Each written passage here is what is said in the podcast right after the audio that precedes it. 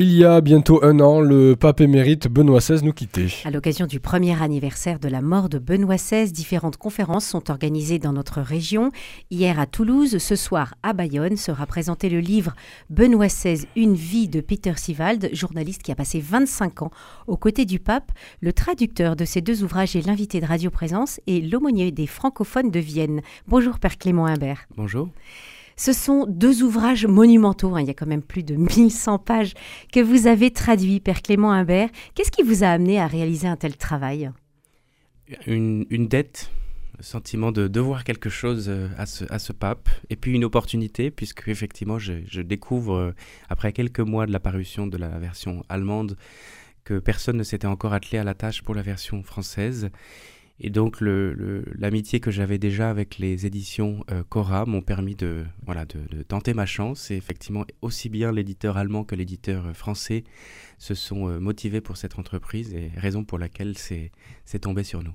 Et c'est un travail qui vous a pris combien de temps?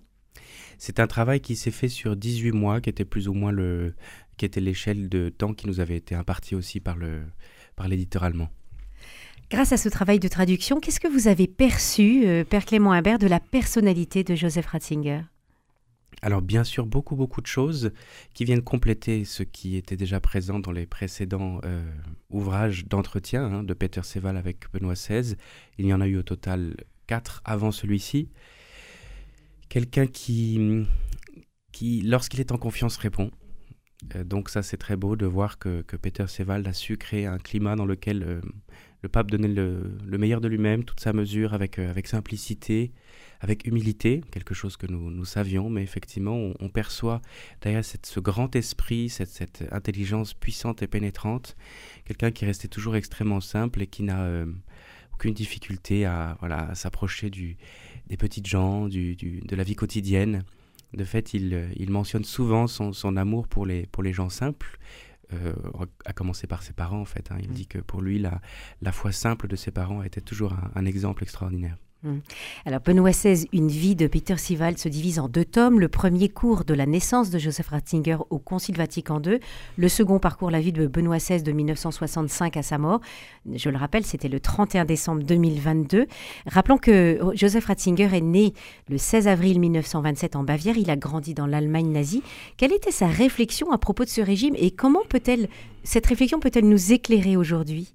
Alors la réflexion est venue bien entendu assez tôt notamment parce qu'il y a eu le, des, cas de conscience très concrets qui se sont présentés à lui et, beaucoup plus vite que, que, prévu dans la vie d'un homme, puisque en fait c'est à, il a 10 ans lorsque euh, le pape Pie XI fait paraître l'encyclique Mit brennender Sorge, qui s'adressait justement aux catholiques allemands pour leur dire qu'il n'était pas possible d'être euh, nazi et euh, catholique. la réflexion de son père, bien entendu, qui, tout en étant un homme peu instruit euh, lit beaucoup, écoute et, en fait fait preuve d'une lucidité extraordinaire sur ce sujet. Et donc effectivement, le, jeune Joseph est, d'emblée confronté à des questions extrêmement importantes. Il est inspiré par des, mouvements de résistance passive comme la Rose Blanche, qui sont des lecteurs de Newman. On comprendra pourquoi est-ce que Newman prend une telle importance dans son parcours a posteriori. en tout cas, il est frappant de voir que la famille Ratzinger en particulier, mais beaucoup de catholiques allemands, euh, tout en ayant conscience des, conséquences qu'aura cette encyclique, puisque c'est le début de, la persécution contre les catholiques, l'accueille avec un grand soulagement en disant le, le, pape a compris euh, dans quel danger nous étions. Et donc effectivement, la question de la conscience, la question de la résistance, la question de l'identité, des racines, de la foi, euh, avec l'exercice d'un jugement de raison, était en fait présent dans la vie de ce jeune homme très tôt. Et lorsqu'à la fin de la, de la, de la guerre, il commence le, grand séminaire, il a, il a 19 ans, il est habité bien entendu par toutes ces questions, avec cette perspective supplémentaire qui est de dire, euh, avec toutes ces personnes qui se sont qui se sont trompées, qui se sont laissées prendre dans un mensonge, il va falloir les aider d'abord à, à, faire le, le deuil de tout ça, à purifier leur conscience, à demander pardon, à reconstruire, etc. Donc il était aussi habité vraiment de ce désir de d'aider les personnes à entrer dans la vérité. Hum.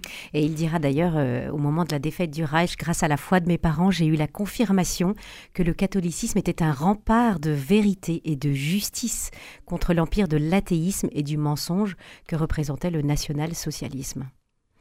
Ces études de séminariste, vous, vous en parliez, Père Clément Imbert, le conduisent vers la patristique avec une thèse de doctorat sur Saint-Augustin.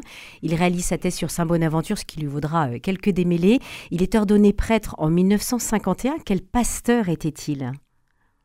Alors il est envoyé dans une euh, d'abord quelques mois en, campagne chez un, curé malade et donc il fait un peu tout, beaucoup d'enterrements. Et puis ensuite, il, retrouve un poste de vicaire comme euh, dans, une, dans une paroisse beaucoup plus citadine à Munich avec un curé qu'il aime beaucoup, qu'il admire énormément, qui est un véritable pasteur. Donc la première chose, c'est vraiment être à l'école d'un pasteur d'âme qui euh, sillonne son quartier, son, sa paroisse euh, en vélo. Donc il apprend beaucoup de lui, mais très rapidement, ses supérieurs voient aussi son, son talent d'enseignant et donc il lui est demandé d'être euh, d'être d'abord enseignant au séminaire euh, d'où il vient de sortir et puis ensuite à l'université. Prof de religion vous savez que c'est une c'est un, c'est une activité qui est importante en Allemagne donc on enseigne la religion dans les écoles étant donné le concordat. Donc il a fait beaucoup beaucoup de, de, il a beaucoup appris à ce contact c'est c'est ce qu'il dit. Et donc effectivement ces, ces premières années avant d'être totalement professeur, lui enseigne beaucoup de choses.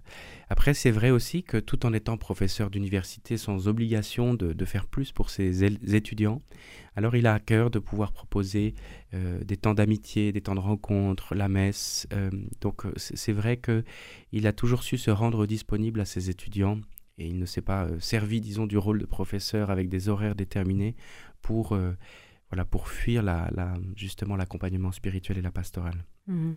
De 1962 à 1965, l'abbé Joseph Ratzinger participe aux côtés du, de l'archevêque de Cologne, le cardinal Frings, aux travaux du Concile Vatican II. Qu'a-t-il apporté de spécifique? On découvre qu'il a apporté beaucoup de choses, en tout cas des choses décisives, euh, notamment parce que la, disons l'Église, l'Église euh, en Allemagne a pris très vite le taureau par les cornes, c'est-à-dire que Joseph Ratzinger, lorsqu'il entend parler de la que le pape Jean XXIII, qu'il aimait beaucoup, convoque le concile, euh, se met à en parler, en fait un sujet de réflexion dans ses cours, fait, donne des conférences, et donc les évêques allemands euh, trouvent les moyens de se, de se, réunir, de prendre du temps pour travailler en se disant, voilà, le, nous recevons une, responsabilité importante, préparer un concile œcuménique, il faut donc travailler. Et donc euh, il est assez rapidement mis à contribution. À ce moment-là, il est à Bonn, en chaire à Bonn, donc diocèse de Cologne, effectivement, le cardinal Frinks qui a perçu le talent et les capacités de ce jeune professeur lui demande d'abord de, préparer une conférence qu'il va donner en guise d'introduction à, une réunion de préparation au concile. Cette conférence fait date, euh, beaucoup en parlent, elle parvient jusqu'au pape, et donc ceci conforte le cardinal Frinks dans le, bien fondé de, s'appuyer vraiment sur ce jeune homme. Donc il lui demande d'être son expert théologique, son peritus. Et Joseph Ratzinger, qui est un bosseur, il a beaucoup d'énergie et puis surtout il a une capacité de synthèse extraordinaire, perçoit aussi bien sur des questions de fond, lorsqu'il reçoit les, brouillons des différentes constitutions, que sur des questions de forme, ce qu'il faut faire. Et donc il a beaucoup de, il a une vraie confiance de la part de son, de son évêque et, ce qui est montré un peu à la façon d'un polar, euh, quels sont les jours, les moments, les réunions où, euh, grâce à Joseph Ratzinger, grâce au cardinal Frings, qui est un, une personne de, une sommité, une, autorité reconnue à l'époque, il parvient à un peu changer le cours des choses. Il y a même un chapitre qui s'appelle euh, Ces sept jours qui ont changé le cours de l'histoire de l'Église. Voilà, donc il y a des, questions de procédure où il s'est vraiment, euh, il s'est, il s'est engagé autant qu'il le pouvait, et puis ensuite des questions de fond qui lui tenaient à cœur, où il a senti que euh, voilà, la méthode devait, devait évoluer, là où, on perçoit vraiment sa, sa marque c'est la constitution sur la révélation, Verbum. Puis une autre chose, euh, ironie du sort, ou plutôt providence, il s'implique fortement pour la réforme du Saint-Office. Hein, qui deviendra la congrégation pour la doctrine de la foi, dont il sera le responsable pendant plus de 20 ans. Oui, c'est ça, il, en sera le préfet. Euh, il, avait, il avait ces mots à propos du concile. Euh, il disait que euh, Ratzinger, enfin, c'est le, pardon, c'est Peter Sival qui dit ça, Ratzinger qui appartenait à l'aile marchande, la majorité, quand on dira, voit néanmoins se constituer un magistère parallèle avec ce qu'il appellera le concile des journalistes, animé par des théologiens imbus d'eux-mêmes et fauteurs de cet Ungeist, cet anti-esprit qu'il dénoncera des années plus tard. En effet, c'est une euh, chose qu'il perçoit vers la fin euh, du concile, lorsqu'il rentre en Allemagne, il perçoit qu'il y a un écart entre ce qu'il vient de vivre et ce, que, ce dont les gens parlent. Effectivement, il avait un de ses, un de ses, un de ses amis qui est en même temps un peu sa bête noire parce qu'ils ont, ils auront un parcours parallèle, parfois qui se rapproche, parfois qui s'éloigne, qui s'appelle euh, Hans Kung, théologien qui n'a pas été invité comme expert théologique, mais qui, euh, étant très doué en communication et, et, puis un homme vraiment intelligent, euh, devient très rapidement un peu la, voix du concile pour l'Église en Allemagne. Et donc, en fait, alors qu'il ne participe pas au débat, donc il y a beaucoup de choses qu'il ne sait pas, il, il se sert un peu de, de, ce, de cet écho dont il dispose pour insuffler les vérités qu'il aimerait voir dans les échanges et qui parfois ne correspondent pas trop ou pas du tout avec ce qui est vraiment dit. Oui, au Concile Vatican II. Euh, Peter Sival, l'auteur des deux ouvrages Benoît XVI, Une vie, évoque une certaine ironie du sort. Joseph Ratzinger avait contribué de manière décisive à formuler les déclarations du Concile et à façonner ainsi le visage moderne de l'Église. Il dut se battre les 50 années suivantes pour défendre et mettre en œuvre le vrai Concile, étant accusé tout ce temps d'avoir trahi le Concile. Comment expliquez-vous ce paradoxe, Père Clément Imbert? Alors en premier lieu, effectivement, euh, de ce fameux esprit du concile qui a été, euh, commencé à se, répandre pendant le concile même.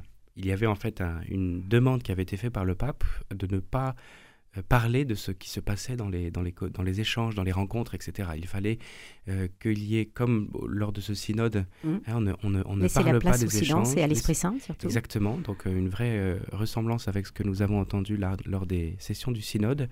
Il en était de même à ce moment-là, et donc effectivement, beaucoup de conjectures.